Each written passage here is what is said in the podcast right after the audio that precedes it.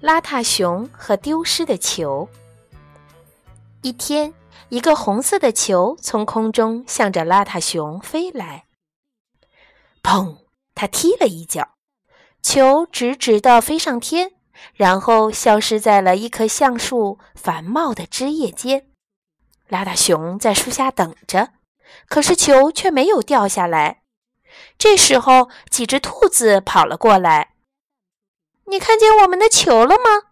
兔子们问道。球是红色的吗？邋遢熊惊叫道。是啊，是啊！兔子们点头说道。一个闪闪发亮的红色的球。哦，嗯，我想它可能在这棵树上。邋遢熊很内疚。他们一起仰头看，可是球却没有掉下来。肯定是被树枝卡住了。邋遢熊说：“不过我可以很快把它弄下来，我爬树超级棒。”实际上，邋遢熊长这么大还从来没有爬过树，这可比他想象的难多了。他刚爬上去一小截，就觉得离地面已经好远了。树下又来了六只小白鼠，和兔子们一起往上看。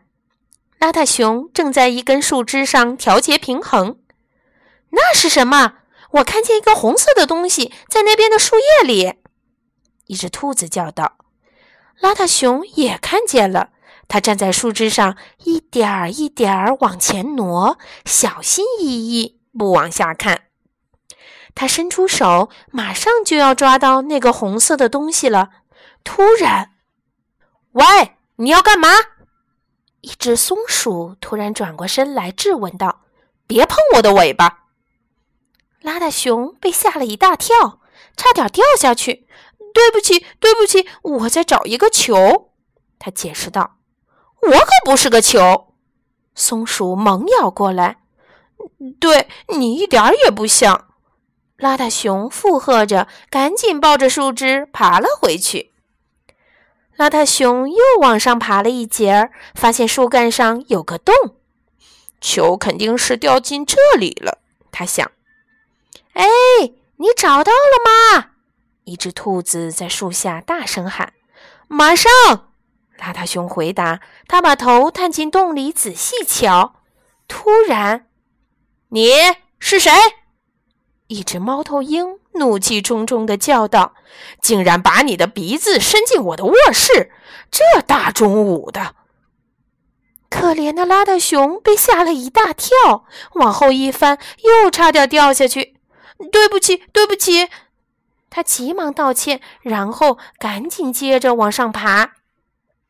邋遢熊越爬越高，已经高到听不见兔子和白鼠的叫声了，高到连地面都看不见了。他感觉晕晕的。在树的最顶端，他发现一个用枝条编成的巨大鸟巢。那个球肯定在这儿，没错。他一边想，一边往巢里偷看。突然，贼贼！一只巨大的、嘴又长又尖的鸟突然粗声叫道：“这是一只鹳鸟！你想偷我的蛋，对不对？”“不不，我没有！”邋遢熊连忙辩解：“我在找一个球。”“一个球？这儿没有球，只有蛋。”“你你你确定吗？”邋遢熊怯怯地问道。你有几个蛋？怎么？当然是四个。我会数数，你不知道吗？可你现在有五个，而且有一个是红色的。邋遢熊提醒道：“啊啊，红色？那可不是我的蛋！”鹳鸟大叫一声：“对，它是我的球。”邋遢熊说：“他刚要去捡球，一个鹳鸟蛋开始裂缝。”啪的一下，一只小鹳鸟顶出头来。这回邋遢熊真的掉下去了。它落呀落呀落呀，越来越快，越来越快，越来越快。落到地面时，砰！它弹了起来。我想，我用最快的方式下来了。它一边说，一边弹弹弹。那天下午，他们一起比赛踢足球。邋遢熊和六只白鼠对阵兔子战队，最终兔子们赢得了比赛，二十四比二十三。